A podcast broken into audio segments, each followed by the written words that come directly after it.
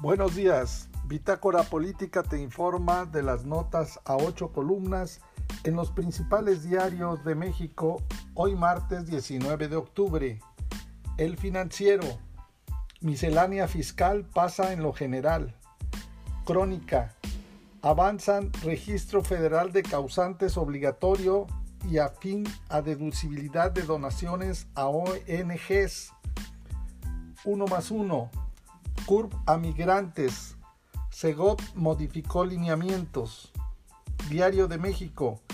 Implican a 10 por la línea 12. Demandarán a Mancera. El Universal. Gobiernos de Morena contrataron a empresa fantasma.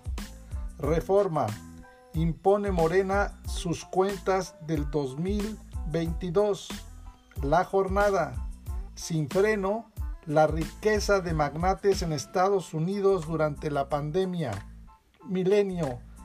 De Enrique Orcasitas para abajo, las culpas por la línea 12.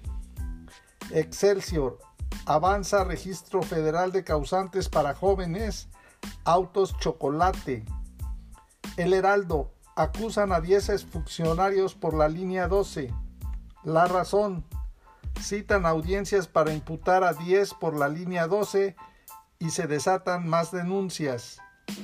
Publimetro. Autoexplorarse salva del cáncer de mama. El economista. Miscelánea fiscal fue aprobada. Hoy presentan al Pleno la ley de ingresos.